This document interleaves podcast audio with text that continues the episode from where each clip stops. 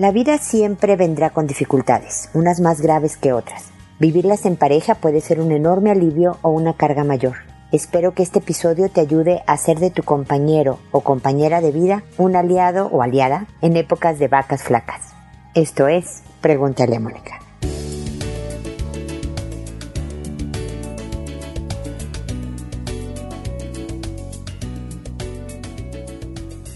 Bienvenidos amigos una vez más a Pregúntale a Mónica. Soy Mónica Bulnes de Lara. Como siempre, feliz de encontrarme con ustedes en este espacio que el día de hoy habla de la relación de pareja, especialmente cuando, bueno, de hecho de toda la relación, cuando se estén llevando bien, cuando se estén llevando normal, cuando se estén llevando mal, porque todo el trabajo que hacemos, el día a día, el cotidiano, los detallitos pequeños y grandes que hacemos con nuestras parejas pueden ser preventivos porque no hay pareja que se salve. Todos vamos a tener épocas no tan buenas en una relación. Una relación normal tiene diferencias, tiene desacuerdos, tiene disgustos desde luego. He hablado en muchas ocasiones sobre cómo pelear puede determinar la calidad de tu relación misma, ¿no? Pero asimismo, también cuando no están peleando todos los pequeños tratos que se dan mutuamente, en donde se vea el cariño y el respeto y todo eso hace una diferencia. Entonces, si no nos hemos cuidado cuando nos llevamos bien, pues cómo vamos a aguantar las épocas difíciles en la relación de pareja que se van a venir. Se los garantizo. Entonces, este del día de hoy, esta introducción al programa, es un llamado a de verdad hacer un compromiso contigo mismo, contigo misma, de que vas a poner atención en tu relación todos los días que vas a ser amable, siempre digo y creo que tengo por ahí un episodio, ¿no? Que digo que hay que tratar a los nuestros, a los más cercanos, en especial a la pareja, como si fuera una visita.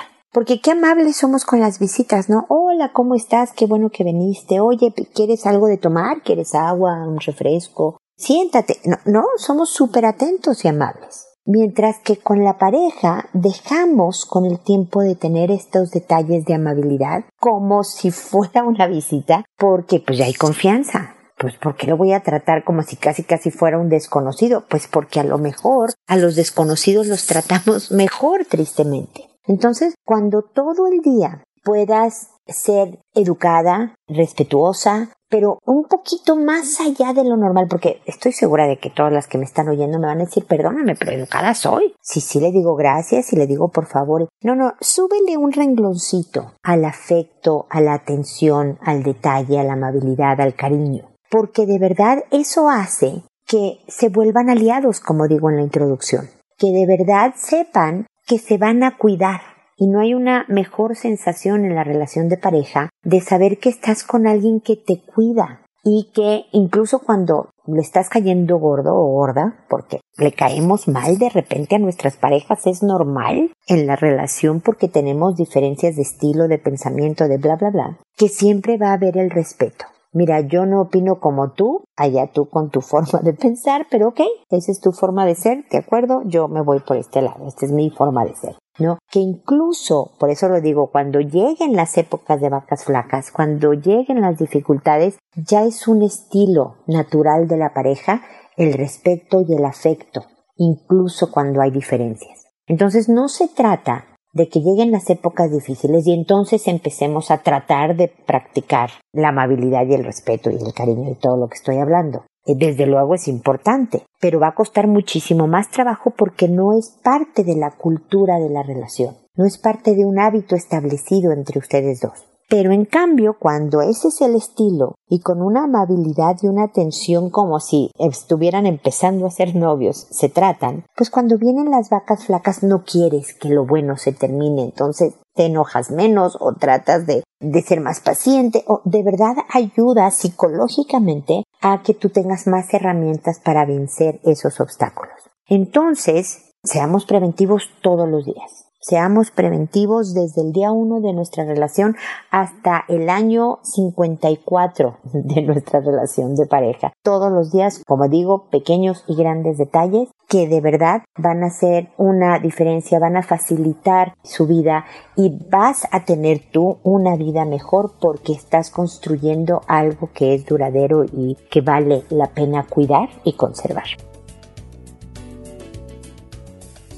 Este es mi comentario de inicio, espero que te sea útil, sabes que me puedes preguntar, comentar, quejarte, todo lo que quieras, desde mi página, por favor, www.preguntaleamónica.com. Es bien importante que lo hagan a través de ese medio porque me llega a mi, desde el botón envíame tu pregunta, porque me llega a mi correo personal. Y entonces es más factible que yo reciba sus comentarios o consultas, porque por ejemplo varios de los de lo que voy a responder el día de hoy son comentarios que me dejaron en el podcast en, en la página que yo lo lamento mucho los vi hasta ahora. Ha pasado más de un mes, perdónenme, las Gema, Hermila, todas estas mujeres que me escribieron y que lamentablemente se quedaron esperando mi respuesta, pero ya encontré sus comentarios y los tengo conmigo yo y los voy a responder, pero cuando lo hacen a través del botón envíame tu pregunta en mi página, entonces ya me llega mi correo personal y puedo responder con más premura. Así que una disculpa por el atraso a estas primeras consultas del programa y la petición de que quien me esté escuchando lo haga a través de ese medio. También les pido que en la plataforma en donde escuchen el podcast, sea Spotify, Google, Apple, donde ustedes oigan los podcasts, ojalá me pongan comentarios o una revisión, porque eso me ayuda en mi trabajo, el que haya movimiento en las plataformas de que, pues espero, esté gustando el, el programa. Así que gracias por eso y siempre invitación eterna a que me sigan por Instagram, Twitter, Facebook, LinkedIn, Pinterest, etcétera, etcétera. ¿Ok? Bueno, ya me voy a ir a las consultas que, como saben, lo hago por orden de llegada, que a todo mundo le cambio el nombre para que la consulta sea absolutamente anónima, que una vez que lo he hecho y el episodio se publica en la página, le envío un correo a la persona que me escribió en donde le digo el número del episodio, el título del episodio, el nombre que le inventé y el enlace del episodio para que pueda ir directamente a escuchar el mismo que me suelo tardar, no tanto como con las primeras consultas del día de hoy, porque estos son los comentarios perdidos y encontrados, pero, pero sí me suelo tardar alrededor de dos semanas en responder sus consultas. Ténganme paciencia porque siempre llegaré con algunos comentarios que espero que complementen lo que ustedes ya hayan hecho sobre la situación que me comentan y lo hago por audio a través de este podcast y no por escrito para alcanzar a más gente. Me escucha más gente de la que me escribe y así alguien que no me escribió pero que está viviendo algo similar puede encontrar útil alguna idea o estrategia propuesta en este programa. Así que bueno, esa es la estructura de Pregúntale a Mónica y el día de hoy empiezo con Gema que me dice tengo dos hijos y vivo en unión libre con el papá de mis niños. Es cierto que a veces algunos asuntos no se toman con el apóstrofe de nosotros, por ejemplo, siempre pienso que debo estar guardando algo por si las cosas no funcionan. Y como en la relación han surgido problemas entre su familia y yo, entonces no los considero como mi familia, siempre muy ajenos. Aunque tenemos una convivencia saludable, no es aún visible un compromiso para proseguir al matrimonio por ninguna de las dos partes. Gemma, te agradezco mucho tu consulta o bueno, tus comentarios. En realidad no me estás preguntando nada, porque creo que muchas personas puedan sentirse como tú, es decir, ya una relación de hace tiempo, ya con hijos y todo, y aún así no es visible, como dices tú, un compromiso para proseguir con el matrimonio. Y por lo tanto, si no tienes inconveniente, me gustaría yo hacerte unos comentarios para ver qué opinas. Tú me puedes decir, no, no estoy de acuerdo, sí estoy de acuerdo, pero creo que en el propósito de pelotear ideas que ayuden en una relación, en una familia, vale la pena eso, ¿no? Hacer el ejercicio de, de analizar una circunstancia. Para mí no hay mayor compromiso que dos hijos. ¿No? O sea, cuando hablamos de vamos a estar unidos hasta que la muerte nos separe, no se ve nunca más claro que cuando se tienen hijos en común. Porque cuando se trata de dos papás responsables, no de alguno que se desaparece y se olvida de los chicos o medianos o grandes, resulta que aunque se separen, aunque estén casados pero se divorcien, aunque lo que sea, siempre van a tener que ver temas de los hijos, ojalá en conjunto, para el bien de los hijos. Entonces, Gema, yo creo que tú y tu pareja ya están comprometidísimos a un proyecto de vida. Y yo creo que en cualquier relación, hablemosle matrimonio, hablemosle unión libre, eh, lo que sea, amistad inclusive, en cualquier relación, mucho de cómo funcionan las cosas es con la actitud como la que tú funcionas las cosas. Yo he contado en muchas ocasiones cómo yo tuve a una pareja en terapia hace muchos años, en donde ella había tenido múltiples, estoy hablando de 20 parejas sexuales en su vida, y él solo había tenido tres. Y muchos de los problemas en el matrimonio, estos estaban casados, era porque ella quería hacer de él un amante tan bueno como el número, vamos a ponerle siete de ella. Ella recordaba que el, número siete era un gran amante, pero que no era material como para ser familia, ¿no? Y que por eso habían terminado, bla, bla, bla. Pero entonces, ya con su marido, quería ser de él esta persona para completar el cuadro, ¿no? Para tenerlo todo. Y no se trata yo parte de lo que yo veía en esa relación, de qué tanta experiencia previa tienes o no tienes, sino de cómo vas a tu relación, cómo llegas, cómo afrontas tu relación. Cuando lo haces con cariño, con respeto, con aceptación, con amabilidad, con bla, bla, bla, bla, no importa que tú tengas toda la experiencia del mundo o que seas una novata, que vas a estar cuidando tu relación. Por lo mismo pienso que parte de lo que pudiera ayudar no es que en algunos asuntos hablen de nosotros, sino que ya se asuman ustedes como lo que son, una familia. Ojalá, porque si lo que quieren ustedes es llegar al matrimonio, no lo posterguen, esa es la palabra, posterguen más, porque es como querer ahorrar para tener un hijo. O sea, tener el dinero suficiente para tener un hijo. Siempre es necesario tener algún tipo, por lo menos, de estabilidad económica, lo ideal, ¿no? Pero nunca, jamás en la vida vas a juntar lo suficiente para un hijo. No quiere decir que los hijos sean carísimos que digamos que baratos no son. Pero nunca se, o sea, si te esperas a completar el dinero para hasta que tengas para su eh, universidad o su maestría o su doctorado o no vas a tener un hijo nunca, porque el día que ya juntes el dinero ya no puedes biológicamente tener hijos, me explico es muchas veces tú empiezas con el hijo y poco a poco pues te vas preparando profesional y económicamente para que todos tengan la mejor vida. Si te esperas a que se den todas las condiciones para casarnos, nunca se van a casar, mi querida Gema. Yo creo que es más bien casémonos y construyamos las condiciones para permanecer casados. Como podrás ver en todos mis episodios, que este es el 1182, imagínate, yo digo que tener una relación de pareja no es fácil. Y te cases o no te cases van a tener problemas con la familia política, como me dices que tú tienes, con, con uno o con el otro, con los hijos, con la economía, con la pandemia, con el calentamiento global.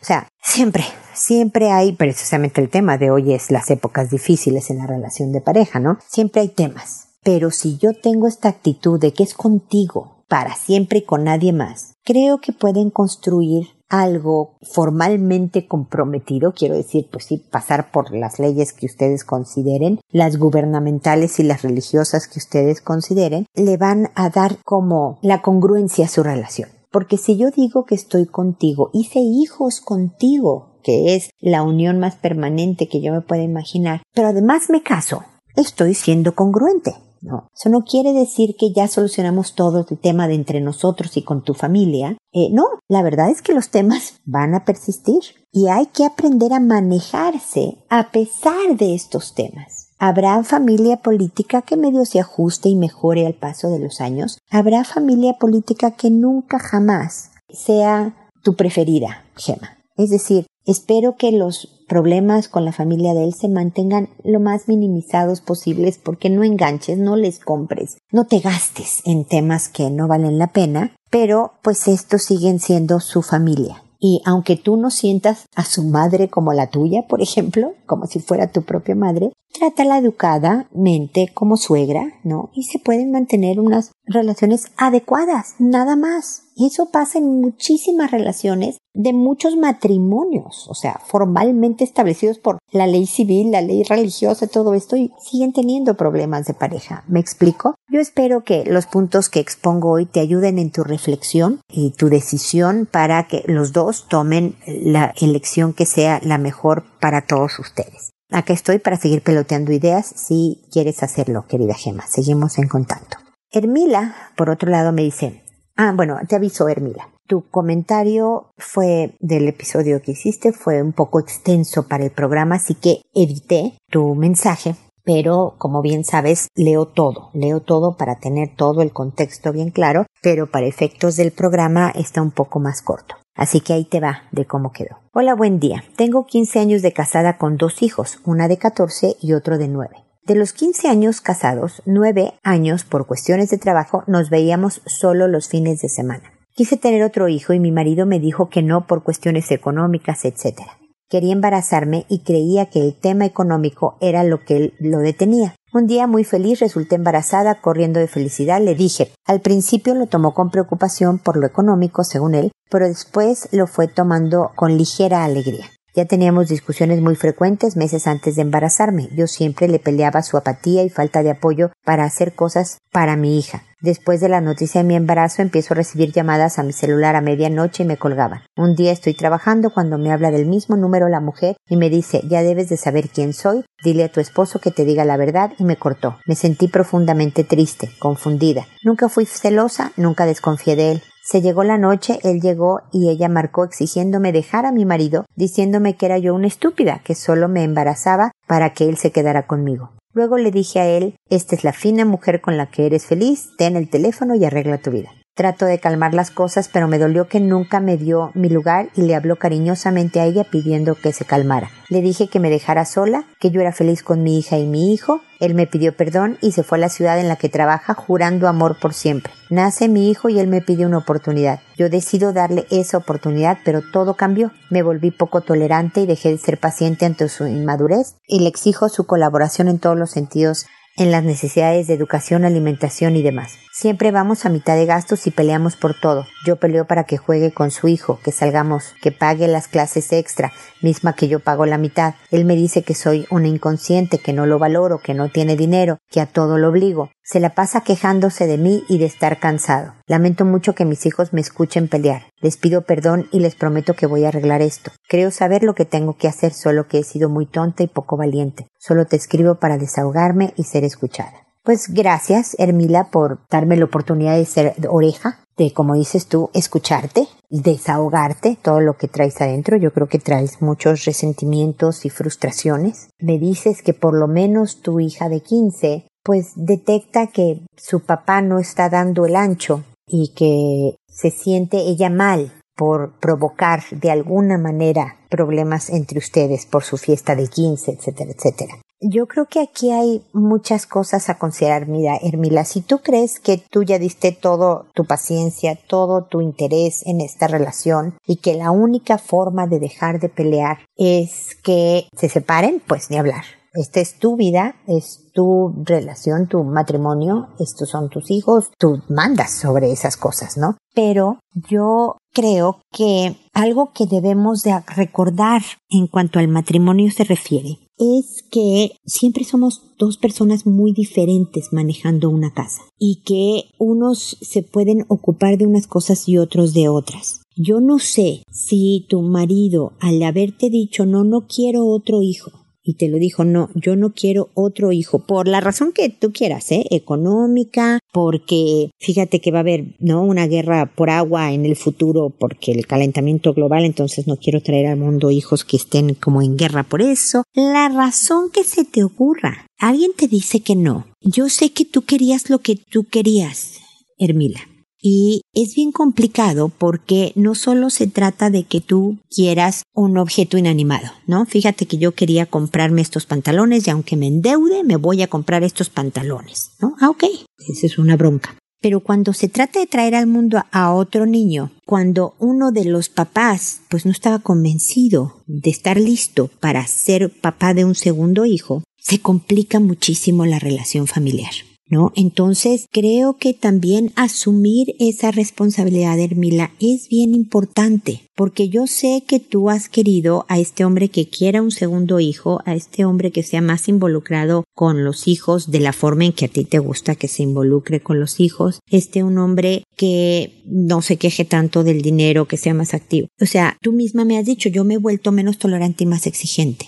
¿no? Yo creo que estando sola, igual vas a tener complicaciones económicas, pues porque vas a estar sola, con dos hijos. Criar hijos cuando estás trabajando, cuando estás, es complicado. Y yo no sé si este es un buen hombre como para detenerte, respirar un poco y analizar de verdad qué es rescatable de esta relación. Yo sé que él metió las cuatro patas, como decimos en México, al involucrarse con una mujer. Yo nunca he sido candidata de creer en las relaciones a distancia. Es decir, yo ya hace muchísimos años que me hubiera ido a estar en la misma ciudad, ya sea que uno para este lado o la otra para el otro lado, ya sea que uno se vaya a la ciudad del, del otro, no importa, pero estar juntos. La distancia y no verse entre semana o los fines de semana, el tiempo no es sano para un matrimonio. Entonces, ustedes han pagado varios precios por el estilo de ser, de su dinámica familiar. ¿No? Primero, tener la distancia de vivir en dos ciudades diferentes, luego las presiones económicas, no escucharse cuando alguien dice no, yo no estoy de acuerdo, y aceptar el no del otro también es algo bien importante en una relación de pareja. No solo es que tú escuches lo que yo quiero, pero yo también tengo que escuchar lo que tú quieres y llegar a un acuerdo. Para mí, especialmente cuando se trata de hijos, el no gana. Por lo que te digo, porque involucrado está un ser vivo más que puede verse dañado en esta dinámica en la que uno de los papás no quería un segundo hijo. ¿No? Entonces, sé que no te debe de estar gustando lo que te estoy diciendo, Hermila, pero respeto tu decisión si lo que tú quieres es separarte. Lo único que no quería dejar de decirte los puntos a considerar importantes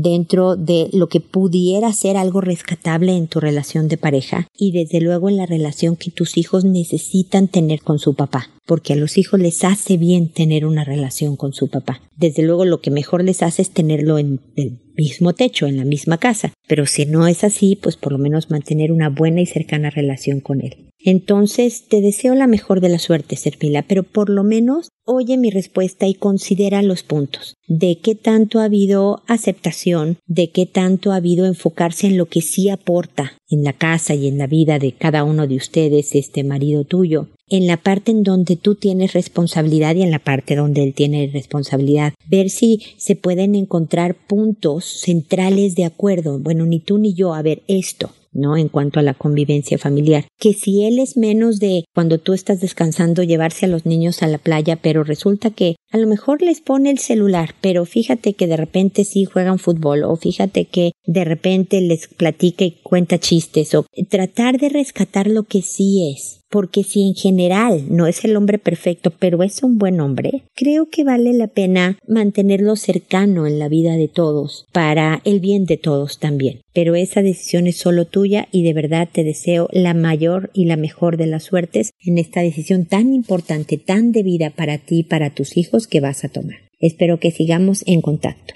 Luego Itati me escribe, o Itati, perdón, yo te me invento el nombre mi querida Itati y luego ya ni siquiera me acuerdo cómo se pronuncia. Itati me dice, ha muerto mi suegro y nunca antes mi marido ha pasado tanto tiempo con su madre. La visita hasta cuatro veces por semana. Nuestros hijos ya dejaron la casa, ahora yo me siento sola. Itati, lamento muchísimo la muerte del papá de tu marido. Yo creo, no me dices hace cuánto tiempo murió tu suegro, pero puedo entender que él como hijo pues siente una responsabilidad y cariño por el cuidado de su mamá. Si es medio reciente, tu marido está en duelo, está de luto por la pérdida de su papá, por la pérdida de esa vida que ya no podrá ser de tener a los dos papás juntos y la preocupación de que su mamá se encuentre bien. Mi sugerencia sería que propusieras esquemas en donde tuvieran ustedes planes, panoramas juntos cuando él no estuviera visitando a su mamá, a veces acompáñalo a ver a su mamá, pero a veces antes o después u otro día hagan cosas para que no te sientes tan sola. Y desde luego es bien importante también, Itati, que tengas proyectos personales tuyos que van más allá de los hijos. He hablado incluso en episodios anteriores y en redes sociales y todo de que es muy importante tener proyectos de una misma de manera que tu vida sea completa y satisfactoria y demás con el complemento del marido y de los hijos y todo, pero también por las cosas que tú haces para ti, por ti, por los demás o por lo que sea. Entonces aquí hay muchas tareas muy divertidas que hacer. Tanto pensar en planes que puedes hacer con tu marido juntos en otros días que él no esté visitando a su mamá y, y, decirle a ver si la vas a visitar, ¿qué te parece que ni tú ni yo, no cuatro veces, pero tres veces por semana? Y los otros días, pues somos tú y yo, ¿no? Pero además que tú busques algo que quieras hacer para ti, por ti, porque te gusta, porque te interesa el tema, por lo que tú quieras, de manera que el día que el hombre se va a ver a su mamá, tú tienes que salir a algo de tu proyecto, te quedas en casa haciendo algo de tu proyecto personal y demás. No es solo responsabilidad de él hacerte compañía, es responsabilidad tuya hacerte compañía. Pero además también puedes aprovechar la compañía de él, de repente la de los hijos, porque si ya dejaron la casa, pues me imagino que los verás de vez en cuando, y luego de amigas, y luego de tu proyecto, y me explico una vida más completa que ayude a darle también tiempo y espacio a tu esposo para ese duelo que está viviendo y de preocupación por su mamá y pérdida de su papá. Espero que mis comentarios te ayuden y espero también, Itati, que sigamos en contacto. Finalmente está Justina, que me dice Mónica, mi consulta es por mi hijo de 10 años que se frustra con demasiada facilidad y además tiene unos arranques de ira, pero esto lo hace conmigo principalmente, mamá. Por ejemplo, lo mando a hacer algo y se enoja, se molesta aunque hay periodos en que no presenta estas conductas. Le puedo pedir que haga algo y lo hace con agrado. Además, en esta vuelta a la presencialidad de clases no ha tenido las mejores calificaciones en las primeras evaluaciones y en lugar de motivarse a superarlos dice yo no sé nada, soy un tonto, todo lo arruino. En fin, no sé cómo motivarlo a estudiar. Trato de usar toda mi psicología de profesora y otras formas que puedan dar resultado como motivación mediante premios, pero tampoco me da resultados. Si pudieras ayudarme o indicarme alguno de tus podcasts en donde hayas tratado el tema, te lo agradecería. Un abrazo. Gracias, Justina, por tu consulta. Fíjate que a veces es alrededor de los 10 años en donde la tolerancia a la frustración se empieza a dominar. Pero no siempre ocurre cronológicamente que el día del cumpleaños 10 ya estás listo, ¿no? Hemos visto todos, como hay adolescentes que hacen unos berrinches como si tuvieran 5 años porque no los dejas ir a la fiesta. Y hemos visto en noticieros y en otros lugares personas adultas que hacen pataletas al mismo nivel porque algo no les salió como pensaban. Entonces, como ves, la tolerancia y la frustración es un trabajo de toda la vida y es complicado. Pero yo creo que tu hijo poco a poco, porque me dices que hay momentos en que, se, no se presentan estas conductas de frustración y enojo, sino que lo hace con gusto y demás. Es decir, es un preadolescente, tu hijo ya está en la pubertad, normal, en donde cuando está de humor hace las cosas bien y de buenas, y cuando no está de humor se pone pesadón, ¿no? Entonces tú me dirás, oye, pero tengo más hijos que no hacen esto. Pues esa es la hermosa ventaja y desventaja de tener tantas personalidades como número de hijos tengamos, ¿no? Tú tienes tres, yo también tengo tres, y son tres personalidades bien distintas. Una manera de seguir entrenando en la tolerancia a la frustración y manejo de ira, por ejemplo, es jugar juegos de mesa en familia. Incluso de videojuegos de familia también se juega, ¿no? Porque tienes que esperar un turno, pierdes, ¿no? Te toca perder un día. Eso es un como ejercicio de frustración y de premio recompensa según cuando te toque ganar o perder y demás, ¿no? Entonces, una recomendación pudiera ser los juegos de mesa. Otra es nada más seguirle pidiendo cosas que cuando te haga cara de, ay mamá, es que siempre me lo pides a mí. Ya lo sé, hijo, esto que te pedí es bien aburrido. Valida, valida sus sentimientos, ¿no? Súper aburrido, pero te lo voy a agradecer muchísimo. Va a subir los ojos al cielo, va a hacer ruidos extraños de, ah, ah", ¿eh? pero mientras lo haga, aunque no lo haga de buenas, pero sí educado,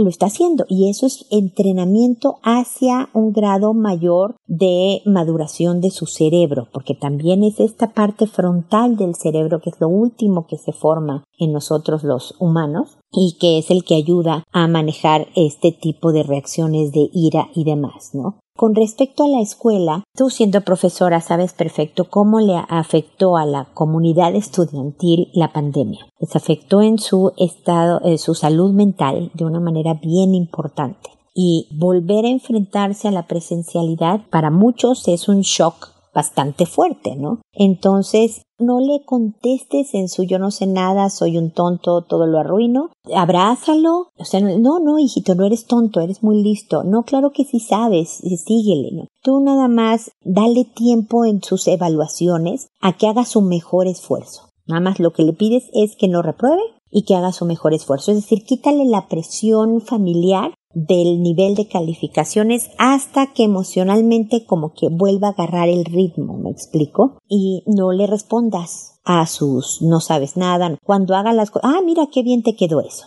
En vez de decirle, ¿ves cómo no eres un tonto? Mira qué bien lo hiciste. Nada más dile, oye, qué bien que te hiciste esto. Está muy interesante tu tarea o qué rápido hiciste la de matemáticas. Reafirma cuando lo haya hecho bien. Y entonces, cuando no quiere hacer algo, le falte motivación porque yo no sé nada, bueno, hijo, yo, como te sientas, eh, o sea, espero que te sientas mejor dentro de poco, vuelves a validar, pero tienes que hacer la tarea. Es decir, le sigues recordando su responsabilidad, que a pesar de cómo se sienta, tiene que cumplirla. Entonces, si él te dice que soy un tonto y no sé nada, te lo puedes decir, lamento que te sientas así, pero tienes que hacer tu tarea de todas maneras, mi amor. Y una vez que ya la hizo y te la enseña, le puedes decir, oye, qué bien te quedó. Sin decirle, ves cómo tú, viste cómo eras. Nada más dices, qué bien te quedó, qué, o qué rápido la hiciste. Ay, qué bueno que ya te quitaste ese pendiente. Así a mí también me costaba mucho hacerla de historia. No sé, cualquier rollo que valide sus sentimientos y que no le compres esas frasecitas de no puedo con, con las cosas, ¿no?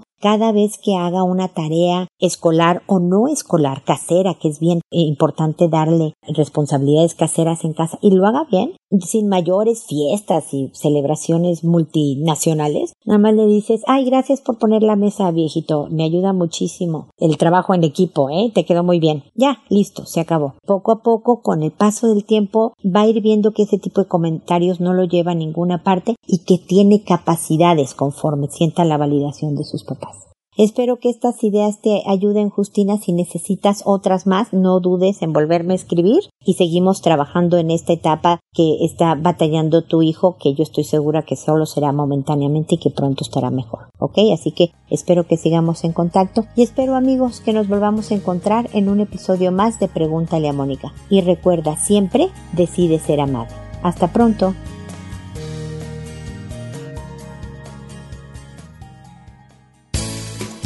¿Problemas en tus relaciones? No te preocupes, manda tu caso, juntos encontraremos la solución. www.preguntaleamónica.com Recuerda que tu familia es lo más importante.